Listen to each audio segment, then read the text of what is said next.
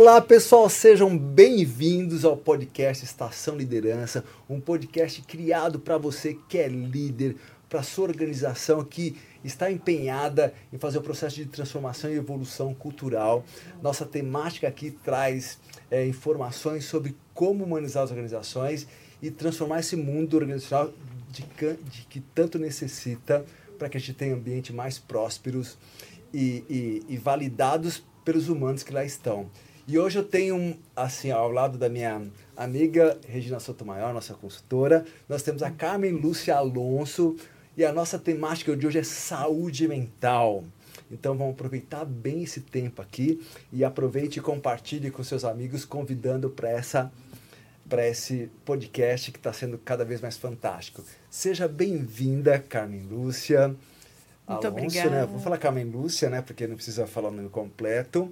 É, a Carmen tem uma experiência fantástica como psicóloga clínica, trabalha hoje na DASA, e vai compartilhar essa experiência de mais de 20 anos com essa temática tão presente né, hoje e que está fazendo muita diferença para as organizações que estão olhando para isso de uma forma diferente. Então, é, seja bem-vinda e a ideia nesse primeiro momento é assim, traz esse cenário de saúde mental para nós, falando dessa experiência de como você está vendo esse mercado. E a gente vai interagir. Muito bem, obrigada, obrigada pelo convite. É um prazer estar aqui nessa roda de conversa, nessa sala, podendo compartilhar algumas informações com vocês. E eu separei alguns números aqui para a gente começar a refletir a respeito de como está o cenário em saúde mental, ou como eu costumo chamar mais afetivamente, em saúde emocional aí no nosso mundo e no nosso país, né? Então, de acordo com a OMS, esses são dados divulgados pelo Ministério da Saúde, 264 milhões de pessoas sofrem de depressão e ansiedade hoje no, no mundo, né? E esse é um número muito expressivo. E isso acaba gerando cerca de um trilhão de dólares de prejuízo na economia mundial todo ano, né? E, e aí eu sempre atento, né, para essas informações, falando um pouquinho sobre o quanto dentro desse número, né, e de qualquer número relacionado à saúde emocional, é, existe uma subnotificação. Por quê? Porque as pessoas não necessariamente elas se sentem confortáveis ainda para compartilhar, né, sobre o quanto estão desconfortáveis emocionalmente, porque isso pode inspirar fragilidade, perda de credibilidade, assim por diante, né?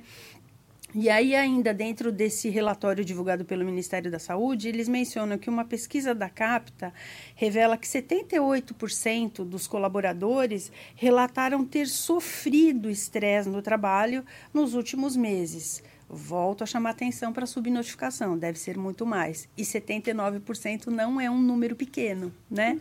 É, 22% disseram que sentem estresse com alta frequência o tempo todo e metade deles, 47%, dizem que acreditam ser normal, sentem que é normal sentir estresse e ansiedade no trabalho o tempo todo. Então esses números eles são muito preocupantes. Gritantes gritantes, principalmente do ponto de vista de sustentabilidade. Quem que aguenta levar a vida num ritmo desse, né?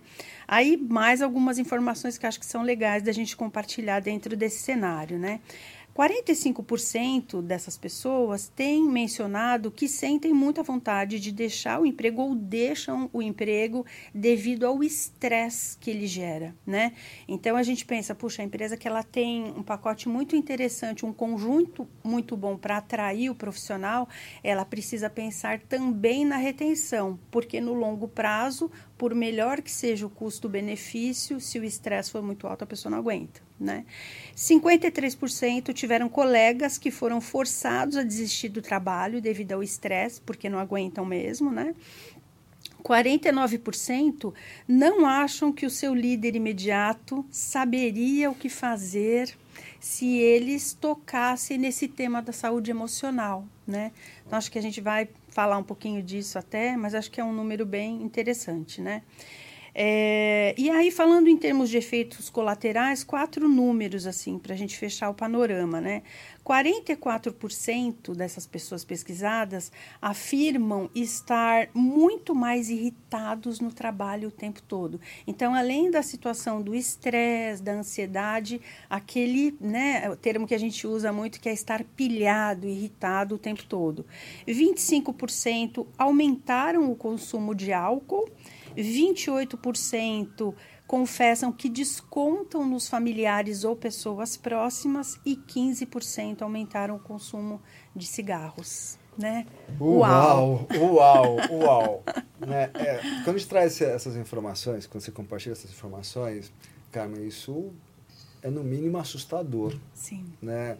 E também é, já abre algumas janelas né, que ambiente as pessoas estão convivendo que não permite uma confiança para falar para o meu líder de que não está legal, não estou uhum. bem, uhum. né? de se colocar num lugar vulnerável. Então, tem uma, uma questão de construção dessas relações no ambiente corporativo que, que denota a fragilidade da própria, de, da própria cultura, de, da própria liderança. Uhum. Né? Não é jogar toda a responsabilidade na liderança, mas ela é o, o, fator que mais, um dos fatores que mais você tem as pessoas nas organizações, hum, que é clima e liderança. Isso pesquisa mostra, não vou trazer os dados aqui, não vou lembrar desses dados, mas eu sei que esses dois são os pontos fundamentais. E a liderança impacta na cultura. Então, é, a gente vai olhar para isso e você tem um dado que, que, que mostra uma fragilidade e também um ponto de movimento e de evolução para uma, uma, uma uma faixa, né, uma categoria na organização das lideranças que podem impulsionar esse, esse, esse desenvolvimento, essa evolução para cima ou pode impactar, né, piorando esse processo. Uhum. Mas eu vou deixar para a Regina aproveitar e interagir aqui, porque a gente está empolgado olhando e por uma questão que é necessária, Sim.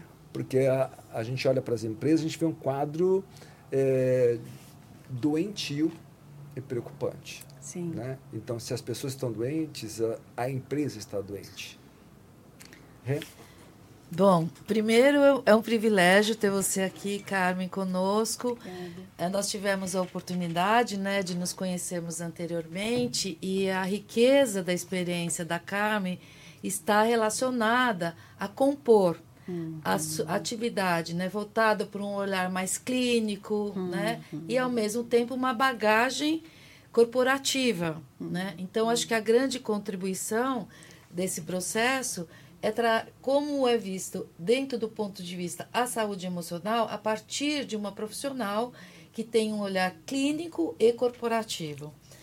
Então, eu gostaria de eh, perguntar para você do ponto de, do, dessas, desses números que você nos trouxe, essa questão que o Adilson está trazendo, se a saúde mental, se a uhum. questão da saúde mental, ou esse não olhar, ou olhar dentro de uma perspectiva da superfície do problema, uhum. está associada ao estigma, está a, a, associada à falta de sensibilidade com essa questão, como que você vê onde que está a questão principal da base aí da, da, da pirâmide? É. É, Regina, obrigada. Realmente, né, é um prazer estar aqui para compartilhar esses pontos. Mas assim, o que eu tenho visto muito, né, e acho que aí cabe de repente até destacar um pouquinho como é que foi a minha carreira, né, ao longo dos anos. Então, eu fiz psicologia porque eu amava o mundo do trabalho e me, me apaixonei pela psicologia no mundo do trabalho, né. E aí, com o passar dos anos, a gente vai amadurecendo, vai fazendo carreira executiva, até que chegou um ponto que eu olhei e falei assim, putz, eu acho que isso aqui já não está está para mim como estava no começo. E aí eu fui migrando, comecei a lecionar e fui para a área clínica, né? Uhum. E quando eu mergulhei nesse universo, para mim fez muito sentido pensar no seguinte: puxa, eu acho que no fundo, no fundo eu sempre fui muito clínica, né? então esse olhar, né, hoje que eu trago e é uma honra para mim, né, estar hoje ainda no mercado corporativo. O que que eu tenho visto nos atendimentos a executivos, né, e a pacientes aí de forma geral? O que a gente tem percebido é que as empresas, de forma geral, principalmente depois da pandemia, né, de tudo que aconteceu, por mais que tenha sido nefasto né, o efeito da pandemia, ela deixou um legado da conscientização e acredito que as empresas elas estão muito bem intencionadas. Né? Existem empresas que elas têm uma política, um olhar que é muito mais humano e contempla né, a vulnerabilidade e tudo mais. Então, eu não acredito que exista uma falta de vontade política talvez não saber como chegar a esse caminho, né? Tão verdadeiro, de abordar, de conversar, de trazer para o jogo em meio aos resultados que precisam ser apresentados, né? Uhum. Então, esse é um ponto que eu percebo muito não só conversando com os executivos, mas também com os colaboradores, né? Então, por exemplo, à medida que a pessoa vai se desenvolvendo profissionalmente, vai aumentando o nível de responsabilidade e o nível, né, dos resultados que ela tem que agregar para a organização. Então, o que eu vejo assim, existem algumas iniciativas que são bem intencionadas, mas assim, o grande ponto para mim de desafio hoje na cultura organizacional, principalmente para os líderes, é equilibrar resultado e esse olhar para a saúde emocional, que é muito delicado, né? Uau. Uhum. Em relação, uh, eu olhando a questão da saúde mental dentro da perspectiva uh, do, do ambiente do trabalho, Uh, eu vejo que existem três pilares e vou trazer essa discussão para que você possa estar tá contribuindo, né? O pilar da organização, no que se refere aos valores e propósito, uhum. né, dentro da perspectiva da humanização Sim. e também da saúde das pessoas, do ponto de vista que você possa contribuir né, e manter viva né, do, o seu capital humano, Sim. né? O outro é do indivíduo propriamente dito, né? Que ele realmente estar sensível a ele mesmo, porque quando você traz esse índice desse processo adaptativo com a doença, quer dizer, eu acho normal estar angustiado, ansioso ou depressivo, é um mindset, né? Criado do, do da relação com o trabalho. Uhum. E a liderança, que o Adilson estava trazendo do porquê que a, a, questão da saúde mental existe um vácuo de entendimento hum. do indivíduo e do líder em relação a assumir esse papel. Sim. Então, nós estamos entendendo com a sua fala que existe um estigma, talvez, nessas três dimensões, né? E dentro da sua experiência, como que você identifica isso? Do ponto, uhum. Se eu tenho uma posição de liderança, ou se eu, enquanto indivíduo, me encontro dentro de um quadro de burnout, ou é a organização? Como a gente traz essas três dimensões e as integra? Olha, eu enxergo muito assim, tudo depende muito, no meu entendimento, do quanto este indivíduo ele consegue renunciar eventualmente a um certo prestígio, a uma certa credibilidade e se colocar nesse lugar de vulnerabilidade, é, de dizer, puxa, estou estressado, estou ansioso, ou sinto algumas questões físicas que eu não sei explicar nesse momento, porque assim, eu sempre falo, né, a nossa capacidade de adaptação, ela é até muito perigosa. Exatamente. Porque a gente aceita coisas que não são boas para mim, e aí vou citar aí um jargão técnico, né, da área de gestão de pessoas, e as algemas de ouro, né, gente, elas são maravilhosas, né? Sim. Elas são muito competitivas, muito atrativas, elas possibilitam, né, principalmente o público executivo, a, a proporcionar né, é, muitas, muitos benefícios para sua uhum. família, para si mesmo, etc., investimento, etc. Mas a gente fala assim, o quanto esse lugar né, aí de aceitar as algemas de ouro o quanto eu me sinto confortável dentro delas, o quanto eu consigo me expressar enquanto indivíduo, porque assim, eu sempre costumo dizer, eu nunca fui uma psicóloga muito papo cabeça, né? Eu sempre pensava no resultado que precisava ser apresentado, tudo mais, e ajudava as pessoas a virem para essa dimensão. Mas assim, o quanto as pessoas ainda têm esse olhar de que buscar saúde emocional é papo cabeça, né? Uhum. E aí eu posso mencionar também a experiência que eu tenho tido com executivos e, e o quanto esse público não faz terapia né? Uhum. E esse é um ponto assim que me chama muito a atenção, porque eu defendo muito um olhar que hoje está muito em moda, muito em evidência, mas eu falo disso há muito tempo, né? Uhum. Eu falo assim, eu sou a filha mais nova de nove filhos, né? Eu falei um, uma pessoa com essa bagagem, né? Falar um filho mais novo de nove, ele não é mimado, ele é mandado. Então, quando eu iniciei na área de RH, uma coisa que me ajudou tremendamente foi que eu vi todo mundo fazendo terapia, eu falei, ah, deve ser legal, tipo academia. Fui lá e isso me ajudou muito a crescer, me ajudou a desenvolver esse olhar de não só procurar nas crises, naquele momento mais difícil, ou quando você sente que já passou o timing, putz, já foi, nem sei se dá tempo mais, mas ter esse olhar do autocuidado, né? Legal. Ter esse olhar de, de acreditar em si mesmo, porque isso vai fazer diferença lá na frente. Então a gente tem que tomar muito cuidado com essa nossa capacidade de adaptação e buscar ajuda, Legal. não só pelo, né, pelo adoecimento, mas também pelo preventivo. Bacana. Deixa eu aproveitar aqui que tem um, um, um, uma, uma joia nessa, várias joias nessa conversa, e acho que tem uma, um ponto que é os paradigmas que a maioria dos executivos profissionais acabam ao longo do tempo quebrando, e, e, aí me parece que você já teve atendimentos de pessoas de 18 a 93 anos pela nossa conversa de bastidores, né?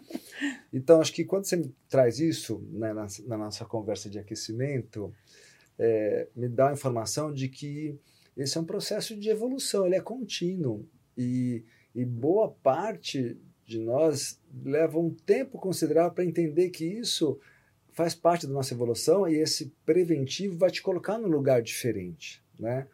Eu faço psicanálise há um tempo, não muito tempo, já tinha feito algumas ações no passado e, e eu vejo o quanto isso é fundamental hum. para mim, para me relacionar com os desafios, que é diferente de me relacionar com os problemas, né? Então essa, acho que isso me coloca num ponto hum. muito distinto né, daquilo que eu também quero no meu processo evolutivo.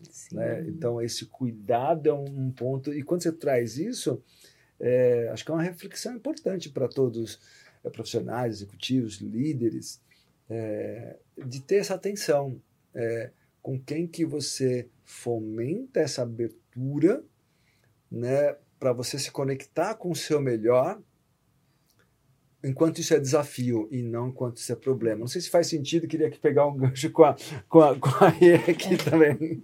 Então, eu, eu vejo que na nossa prática hoje de mentoria e coaching, ela é mais aceita do que um processo terapêutico. E muitas vezes essa mentoria e coaching requer é, uma atenção terapêutica, Sim. né? Então, eu vejo assim que é muito o para como você trouxe o paradigma e o mindset em que nós somos criados, porque é muito interessante que eu busco um médico quando eu estou desconfortável e do ponto de vista que eu entendo que é biológico, né, físico, uhum. e não busco um profissional é, quando eu também estou adoecido, né, do ponto de vista psicológico. Então, uh, a gente tem percebido que dentro das mentorias e do coaching, muitas vezes, nem todas as ah. vezes, mas assim, muitas vezes tem surgido uma demanda, né? Sim. Dentro dessa perspectiva que nós estamos trazendo. Então, eu vejo que uh, é uma visão conservadora considerar o processo psicoterapêutico, uhum. né? Algo que está associado puramente à doença e que eu preciso estar realmente numa condição muito, né, é, é, numa condição de muitas dificuldades, ou louco, né, ou enlouquecido, Extremo, né? ou dentro, tendo comportamentos absurdos para buscar, né, um apoio. E dentro da própria psicologia, hoje nós entendemos que isso é diferente, né, do ponto de vista de olhar a saúde, né, do ponto de vista de cuidar do desconforto, onde há essa possibilidade de você, a partir da revisão, daquilo que você idealiza sobre você e Sim. aquilo que você é, aquilo que você tem como propósito, como você tem sim, o que tem de sentido na sua vida, uhum. né? Você caminhar de uma forma mais convergente. E como você trouxe essa autoobservação, Né? Muitas vezes o sintoma ele vem a partir do físico e eu vou no médico e eu preciso tratar das questões que estão gerando aquele sintoma. Sim. Então gostaria de que você falasse um pouco disso, dessa questão da mentoria, da questão do coach que muitas vezes tem um viés, né, também uhum. dentro dessa dessa abordagem e que eu acho que é bem interessante olhar porque isso de alguma forma é mais bem aceito, né? É verdade. Nossa, Regina, você foi no nervo da questão, porque hum. assim, há alguns anos, né, alguns pacientes que eu atendo como terapeuta, como psicólogo, embora tenha também a formação de coach e tudo mais, é, uma coisa que eu percebia muito é que eles se sentiam mais confortáveis em falar, ah, eu faço um coach, eu faço uma mentoria, algo nesse sentido. Então, isso é, realmente abre portas, porque muitas vezes o mentor, o coach, ele vai falar, vai buscar uma terapia, você precisa, a sua questão está ligada à saúde emocional. Mas, assim, esse olhar do preventivo, e aí acho que cabe talvez destacar essa iniciativa da DASA, do Alta Excelência Diagnóstica, né? Eu acho incrível e foi um projeto no qual eu me engajei justamente por esse olhar, porque eles já tinham há muitos anos o check-up clínico, né? Uhum. Que aí tem as mil possibilidades, hoje até o dermatológico, uma coisa que muita gente não sabe que existe, né? Que é o mapeamento de pintas, justamente ligado a essa questão clínica, exposição ao sol, etc. Mas eles desenvolveram também o check-up emocional, que aí eu tive a honra de participar do desenvolvimento. Então, esse olhar do preventivo, ele é incrível. E lá o que a gente percebe é o seguinte, as falas que vêm muitas vezes, né?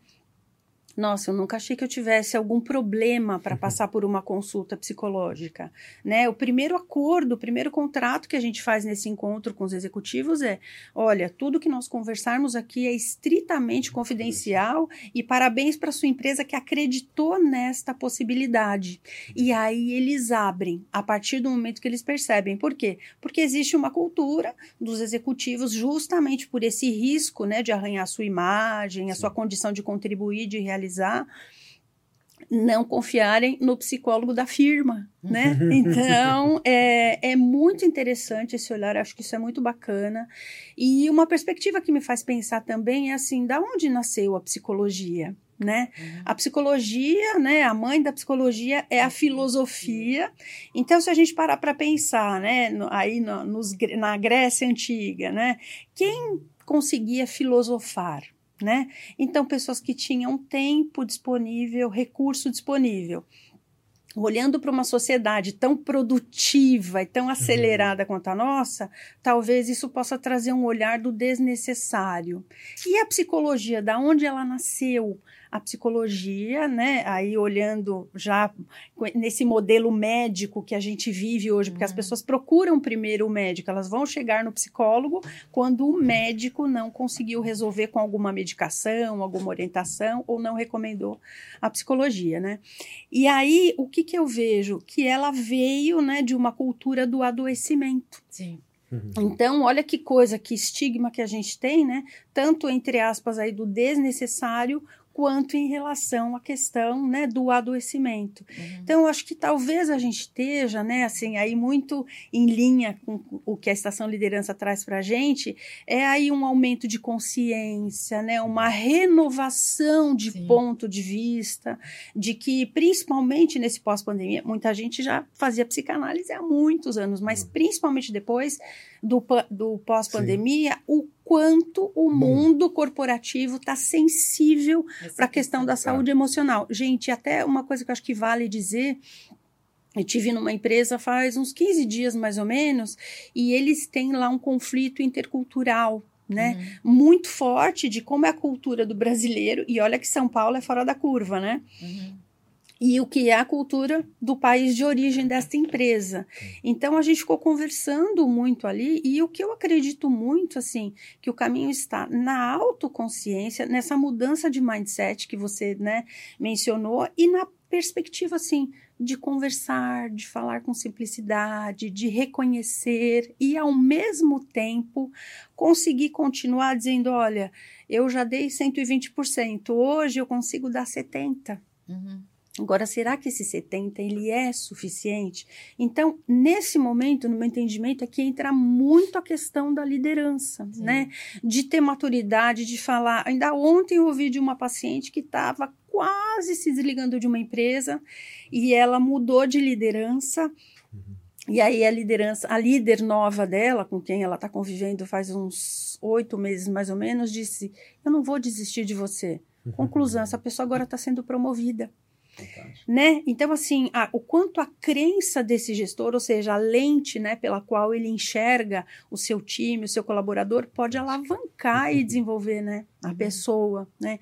Então, eu acredito muito nessa linha. Então, da gente ter esse olhar histórico, né? Uhum e ter esse novo mindset para o cuidado emocional, porque é, uma coisa que eu enxergo muito também é assim o quanto as pessoas de sucesso verdadeiro, né, não aquele sucesso de cinco anos, de três anos, e eu posso dizer que na minha carreira eu passei por isso, né, de ter picos aí de dois, três anos e caía de novo, e caía de novo, até que eu comecei a me cuidar de forma mais integral, já cuidava da saúde emocional, só que para mim estava faltando o físico, né? Fazer uma atividade física, independente de qual seja, mas que seja prazerosa, que te oxigene, né? Te ajude a cuidar também, porque a gente habita esse corpo, Sim, né? Então, mais ou menos por aí que eu penso. Uau, uau. Deixa, deixa eu fazer, eu, pegar um, um pedaço da, da sua fala aqui, é, Carmen. Quando você fala da origem da psicologia, da, né, volta ali uhum. e olha para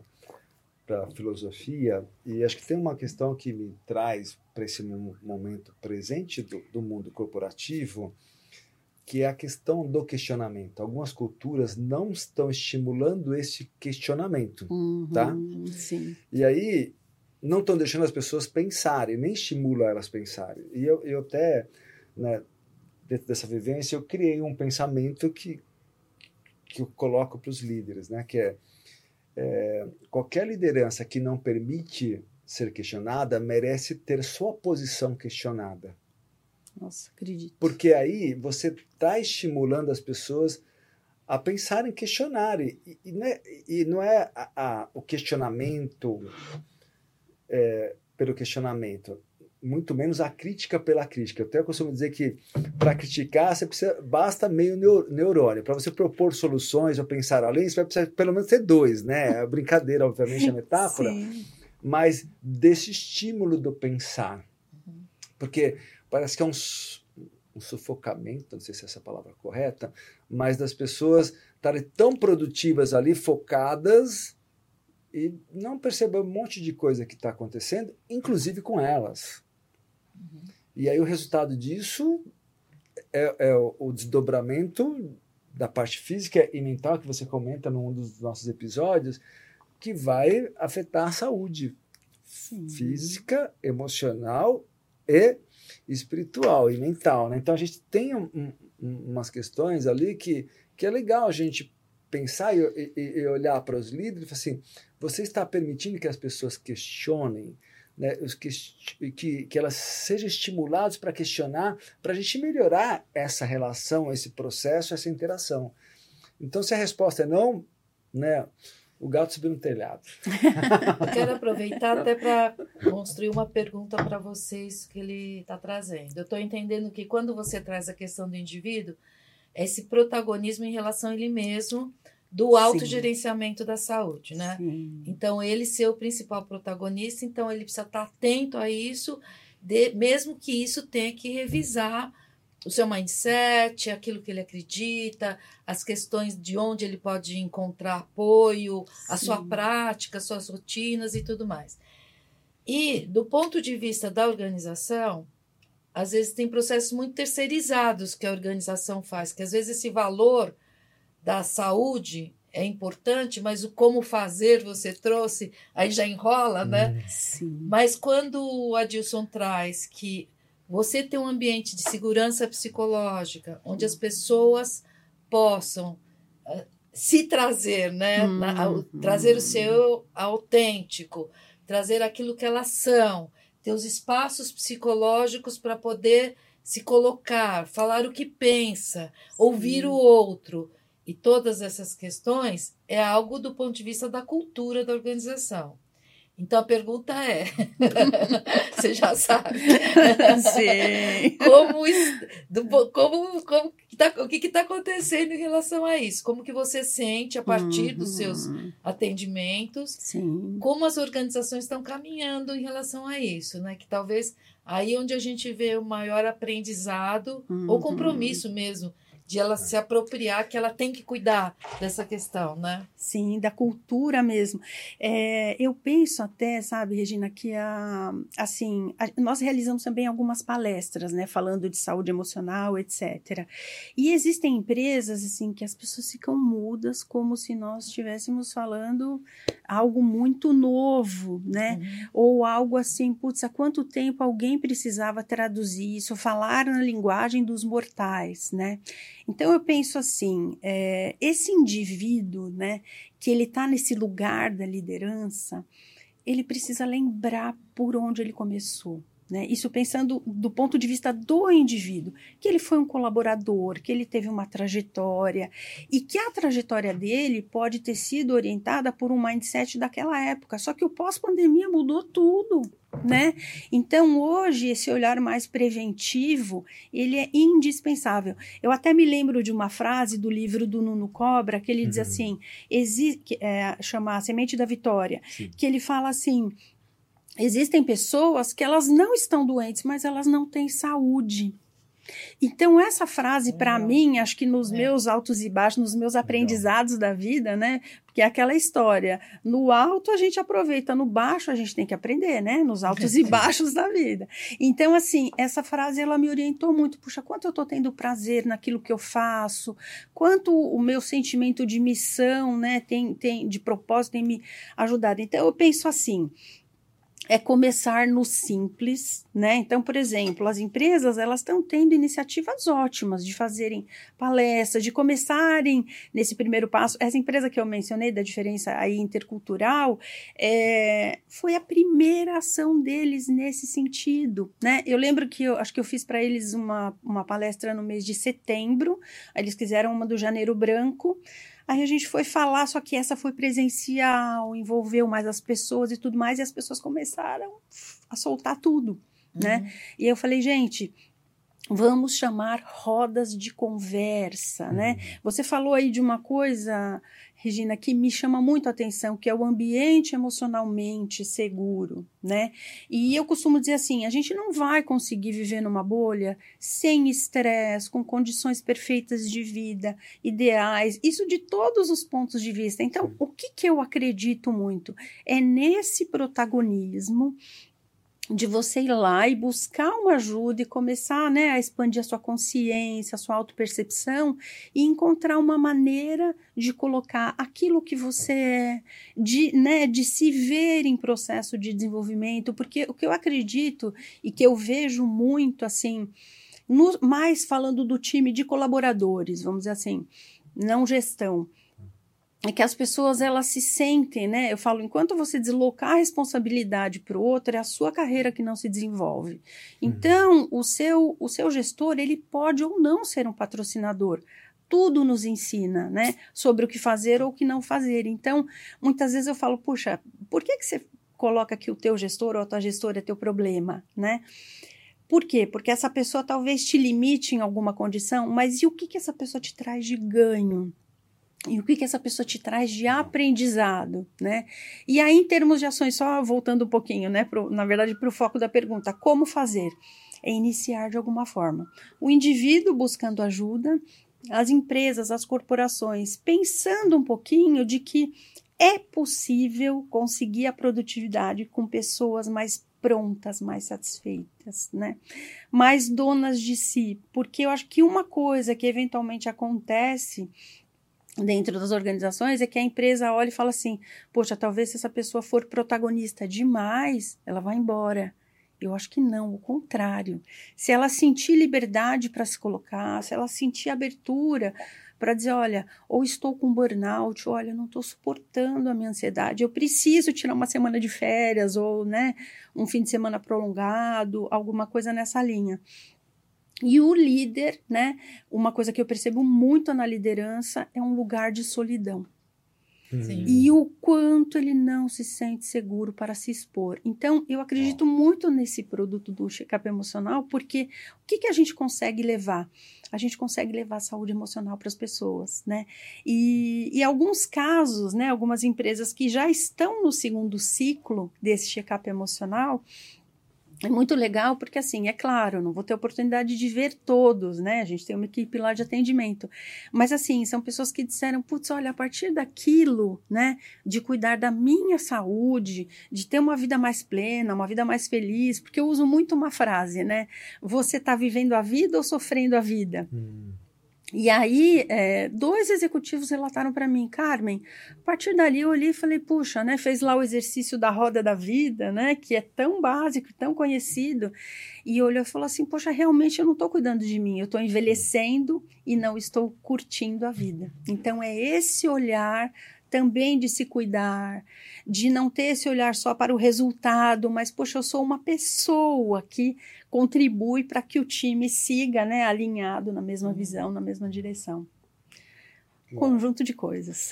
Bom, é, que fantástico. A gente está construindo um quadro ali, dando uma informação de, do, do que acontece nesse. E também as pessoas provavelmente olhando o que a gente está colocando aqui também vão se perceber nessa questão, né? Uhum. E queria trazer um ponto, um dos pontos ali que a gente coloca que a, a carreira do líder é muito solitária, né? Então, quanto mais você vai subindo no topo né, hierárquico da organização, mais você vai ficando distante. Uhum. Então, a gente sempre procura orientar assim, é, quais são seus quais são sua roda de, de amigos, de conversa em que você se nutre intelectualmente, emocionalmente, espiritualmente. Acho que esse é um ponto né, bacana. E aí, a minha pergunta é, Carmen, como que essas pessoas chegam para você? Elas chegam já no limite, né? Ou, ou elas chegam mais respondendo a uma questão que ela já não consegue mais responder ou vão mais no preventivo? No geral, como esses executivos chegam para você? Parte disso você comentou, mas eu queria que você aprofundasse é. mais, é. né? Vou juntar uhum. pergunta, outra pergunta junto com a dele. Uh, será que não é um paradigma a solidão dentro de uma estrutura hierárquica? Nossa, sim.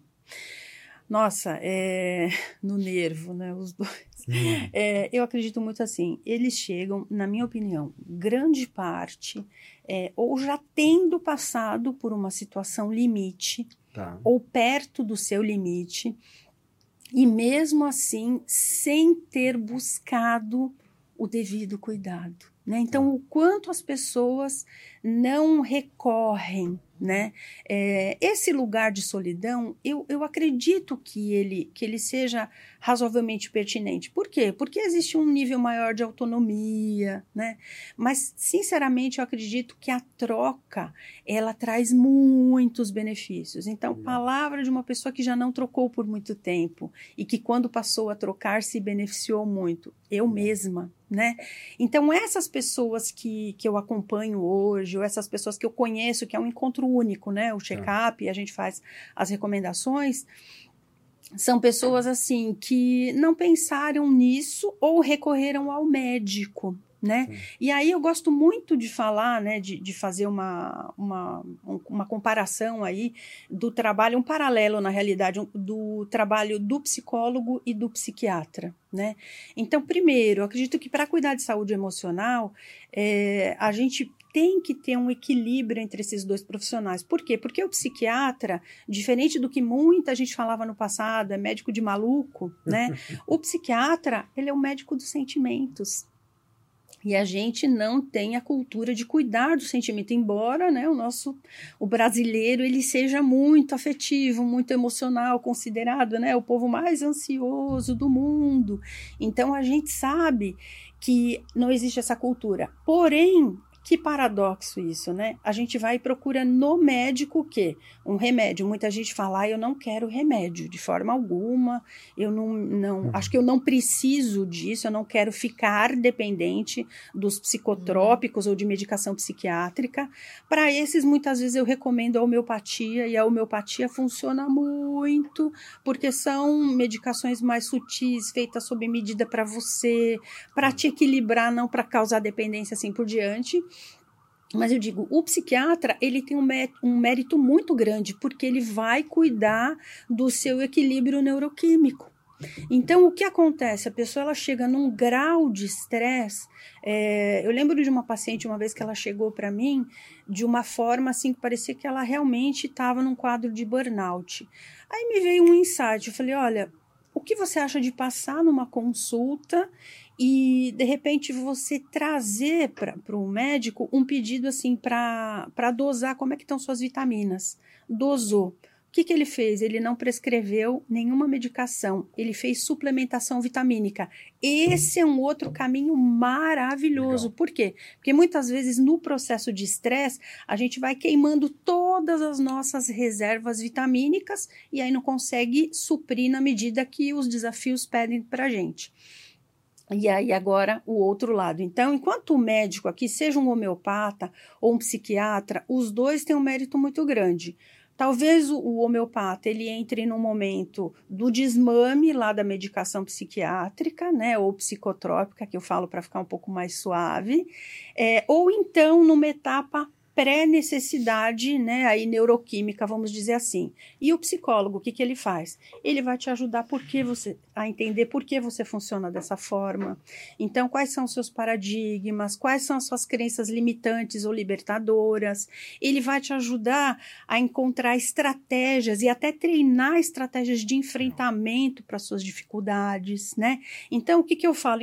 Enquanto um trabalha aqui já na consequência, o, o outro trabalha nas causas e nas condições de enfrentamento. Então, sinceramente, eu não acredito em pessoas que tomam remédio por longo tempo sem fazer psicoterapia. Por quê?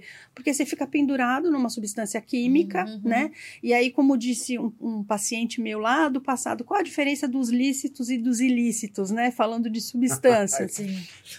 Eu falei, os lícitos são testados, né? Tem um propósito, um objetivo, mais uma brincadeira para quebrar, né? É, mas acho que é muito legal a gente pensar nisso e pensar. Aí sim, quando existe já um adoecimento do ponto de vista de tratamento, uhum. E esse olhar do autocuidado, né? Então, assim, pô, quanto você se curte? Não sei se todos já pararam para pensar de, sobre uhum. isso, mas assim, autoestima. Estimar é gostar. Autoestima é gostar de si mesmo. Então, quanto você tem gostado, cuidado, aceito, né? E o líder, ele fica também num lugar, aí, numa posição em que ele acaba sendo demandado pelo time, né? Pelas questões técnicas, por levar o time, né? Ou, ou uhum. construir um time de alta performance capaz de, de entregar os resultados e é pressionado também pelo board, pela diretoria, uhum. para que esses resultados eles sejam cada vez mais ousados. Então, assim, o quanto a gente tem que pensar, né? Aí, voltando um pouquinho para o papel do mentor, do coach, do quanto a gente precisa se preparar para isso né? Sim. E que isso vai levar a gente a um local diferenciado e, e, acho que a Regina é uma pessoa que aborda muito esse tema, né, Regina? Assim, é verdade. Esse tema e o, o, quanto isso é importante a gente ter esse olhar amplo, né, da nossa saúde emocional e do quanto é possível a gente conquistar esse patamar que muitas vezes a gente nem acredita que pode, uhum. né? Ah, na estação liderança, ah, nós acreditamos nesse processo de elevação de consciência do uhum. potencial humano, né? A gente entende que o papel da liderança ele contribui muito para esse processo, porque ele também é humano. Então, a partir do movi movimento, né, desse momento que ele faz essa reflexão, uhum. né, o como aplicar isso para a sua equipe, né? Uhum. Então, entendendo o, ele o quanto é humano, as suas necessidades, a necessidade do papel e como equilibrar essas questões e, ao mesmo tempo, conquistar esses espaços dentro da, das organizações. Que quando o Adilson trouxe de revisar o mindset e, e que ele também pode se colocar e ser questionado em relação a isso, muitas vezes é uma conquista. A gente percebe que tem muitos líderes que hoje praticam já formas diferentes, às vezes sem a organização como um todo ter essa prática, né? Sim. Mas a partir do entendimento de, de, desse líder, ele faz, ele constrói ações no dia a dia que criam um ambiente de segurança psicológica, que cria o diálogo com as pessoas, que conseguem entender a questão da saúde do, desse ambiente, a importância desse ambiente para as pessoas, que uhum. acompanham os seus liderados. E a gente entende isso que é um processo de elevação de, da consciência. E nós entendemos também que as organizações também podem alcançar estágios de elevação a partir desse entendimento do que nós estamos trazendo aqui. Hum, o quanto é importante, hum. não só pautada do quanto é, do, do quanto os trilhões, né? A mais. A mais ou a menos, mas dentro da crença do papel que ela tem também social dentro hum, do mundo do trabalho, né? Sim. E, então, é, é, essa, essa conversa ela, ela é, é importante porque tem um protagonismo do indivíduo, tem um protagonismo da organização, tem um protagonismo da liderança e tem um protagonismo da área de recursos humanos. Sim. E quanto isso não se conversa, às vezes é. a gente fica no estágio de superficialidade, né? Uhum. Do ponto de vista de tratar essa questão para todos os níveis, né? E, e que a gente pode aprofundar e ter um construir pilares mesmo estruturantes que você trouxe, o como faz a diferença. O como. O como, né? Concordo. Faz a diferença. Né? Então, você está trazendo coisas importantes que o que tem sido. Eu achei interessante você fala do, do, do, do psiquiatra, né? que do médico dos sentimentos. Isso é outro paradigma, porque nunca foi visto também dessa forma. Sim. Né? Então, a composição né, do psicólogo com o psiquiatra não ter grau, importância, de grau de importância, né? uhum. né? A, a, a, não existe hierarquia nesse processo, né? Sim. Existe uma visão holística é, desse processo. Então, que os profissionais também que atendem, tratam dessas questões, né? Da vida emocional da pessoa, como é importante também ter um outro olhar sobre isso. Sim. Então, nós estamos, assim, num uhum. momento de, de de, de, de, de revolução né? daquilo que nós acreditávamos para construir nova jornada uhum. em relação à saúde. Né? Que a saúde não se opõe, não é a antítese da doença. Né? Ela não, a saúde não existe Muito por mais. Exatamente. Muito mais. Nossa. É um, é um estágio a ser alcançado, né? Uma uhum. visão do ponto de vista daquilo que nós queremos, que nós desejamos, né? E achei legal a história que você trouxe do Nuno Cobra, né? Que tem é, pessoas. É muito Nossa, legal. eu amo. É, a Semente da Vitória é algo é. maravilhoso. Para quem, quem ainda não teve contato com esse livro, né, quem não sabe ainda do Nuno Cobra, ele foi o, o, o personal trainer do Ayrton Senna, do queridíssimo e saudoso Ayrton Senna. Né? Então, né, de como né, esse processo de evolução ele trabalhou com, com Ayrton ali, com Senna, e com várias pessoas, obviamente, mas que fomentava essa questão que a gente está colocando ali, né? Porque uhum. você tinha um limite, no caso uhum. do Senna, ali, na paixão que ele tinha por aquilo e na, na, na entrega que ele tinha para aquilo. E assim, é, e, e, aí vale, né? Porque essa semente da vitória que você cultiva ali naquela semente para que ela se fortaleça e, e cresça de forma extraordinária. Mas deixa eu pe pegar um gancho nessas questões aqui é, e depois já devolvo para você, Carmen, que é, a gente estava participando de um projeto e aí convidando algumas pessoas para participar e tinha uma, uma ele era Alberto, é Alberto Mercado, processo de mentoria, e aí como tem uma consultora para participar, eu falei assim, olha, mas e, é, esse, progr esse programa aí não atende só pessoas carentes, né? Aí eu uhum. fiz a pergunta, mas saúde mental tem classe social? Nossa. Uhum. Quando eu fiz essa pergunta, e aí eu quero voltar num ponto que era assim, eu provoquei ela para olhar para mais, mas ao mesmo tempo eu estou provocando aqui na nossa conversa é de que a gente está olhando para a organização, está olhando para o executivo, mas a nossa impulsão de organizar isso é de como você olha para o todo. A organização está olhando para o executivo, mas quanto o executivo está criando esse ambiente de troca para que as pessoas estejam à vontade para compartilhar né, as suas dificuldades, a sua uhum. vulnerabilidade. Então, ponto né, da gente ampliar isso e, como que eu vejo essa ampliação que tem a ver com o que a, a gente está colocando na nossa prática ali. Então, uhum. de como a gente é, trabalha esses líderes para criar esses ambientes de que é, eu estou à vontade para compartilhar aquilo que está me incomodando, a, aquela questão familiar que é fora do trabalho, mas que afeta a minha produtividade e meu rendimento ali. Uhum. E, e, o quanto isso vai fortalecer uma cultura e aquela própria liderança. E através dos valores essenciais, né? De respeito, né? de pertencimento, uhum. de engajamento. De engajamento, de é. escuta. Sim. Né? Então, é essa questão que a gente trabalha muito nessas questões que são importantes de trazer isso para a organização, hum, que os hum. valores essenciais que são humanos, universais, né, fazem a grande diferença. Então, por isso faz sentido nós questionarmos, por exemplo, voltando à questão da solidão, eu acho que é o paradigma de uma estrutura hierarquizada, rígida, que existe o Olimpo, hum, né? Verdade. E os demais. Sim. Então, é, é, a solidão está no Olimpo. Mas existe por que essa solidão do, hum. do Olimpo? Porque realmente eu acabo me isolando, eu não posso compartilhar, eu tenho necessidades ah, que eu não, mesmo humanas, não posso né, uh, uh, trocar, como você disse, que a troca é essencial.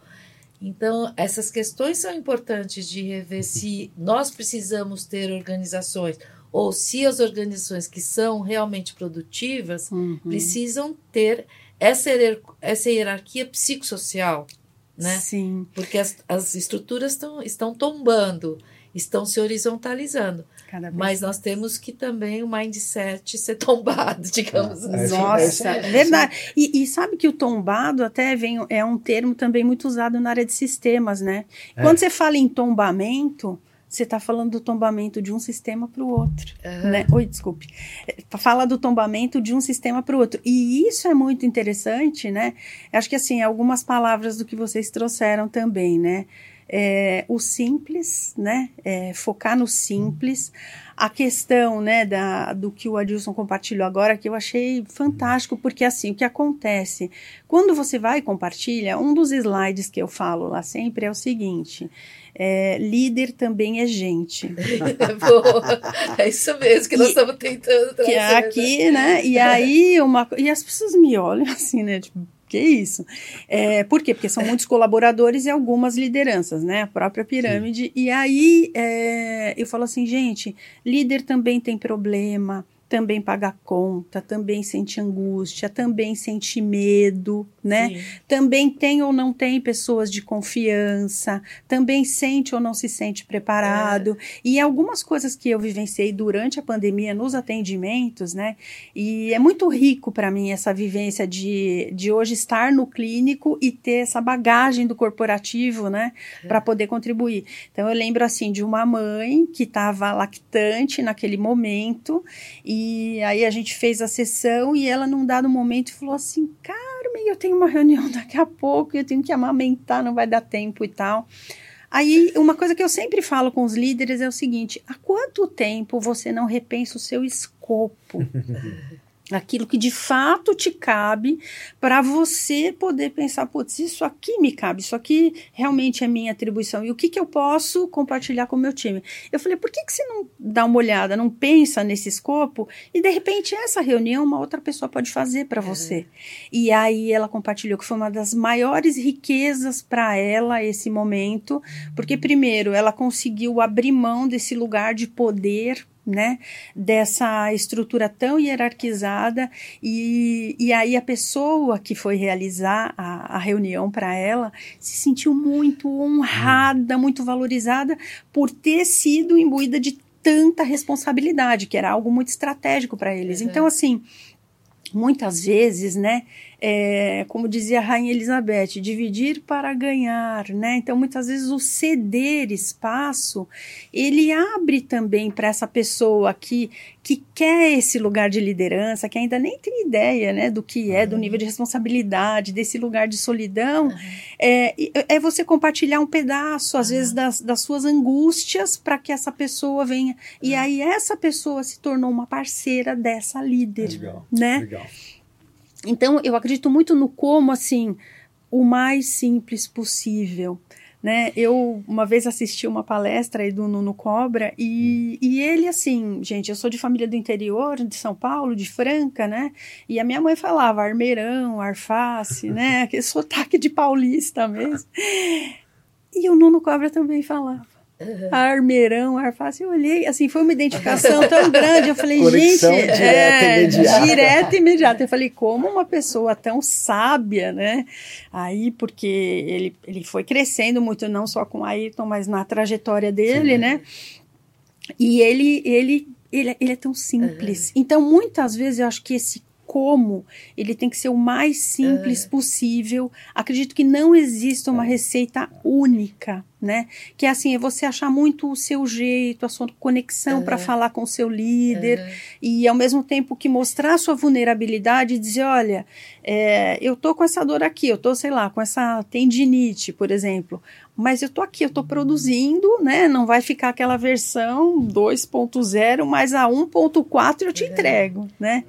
Uhum. Que a gente tem uns minutinhos que eu também temos, eu preciso, temos. Nós preciso três um case, minutos. Eu preciso contar um case aqui. três minutos, vamos lá. Porque eu, vi, eu viajei ali nessa questão quando você falou do, do, do, do Cobra. Deixa eu só aproveitar o gancho ali. Falar. Não, eu, eu, gancho que assim, acho que cabe para nós, assim, né, que a, né, o, o, o que faz, eu tenho parte dessa resposta, o que fez o Senna escolher o Nuno Cobra? Uau! Uhum é, é muito provável que tenha nessa questão da simplicidade, da confiança e da entrega. Né? Vai passar por isso. E todos nós somos escolhidos uhum. pelos nossos clientes, pelos nossos parceiros, né? pelo mercado, pela vida. Então, ter clareza disso te coloca numa condição diferente também. É. Não, é porque é, é, me veio a questão do relacionado como paradigma uhum. pode ser um sabotador na nossa vida. E eu acho que isso existe muito nas organizações do ponto de vista de é. todo esse processo que nós estamos trazendo. E nesse, nessa questão de estar atendendo um coaching e também clinicamente, essa união de coaching Sim. com clínica, uhum. Eu atendi uma pessoa que era um alto executivo de uma organização e ele sofreu um AVC. E, e a partir do momento que ele sofreu esse AVC, ele se isolou e ele ficou três anos sem trabalhar. Muito bem. Quando ele chegou, ele realmente foi buscar ajuda, conversando com outras pessoas, enfim, chegou lá comigo num atendimento particular e individual dentro dessa perspectiva. Uh, o AVC, segundo o AVC dele, na, na mente dele, era maior do que as consequências que de fato né, aconteceram do uhum. ponto de, de limites, o que, o, da, da tamanho, ordem do uhum. AVC uh, eh, dele, mas ele acreditava que isso tinha realmente acabado com ele, né? que ele não tinha mais pers perspectiva de trabalhar, de voltar para o mercado de trabalho e tudo mais. Na minha experiência, esse foi o case de mai mais emblemático do quanto uma pessoa pode ser a própria sabotadora dela mesma.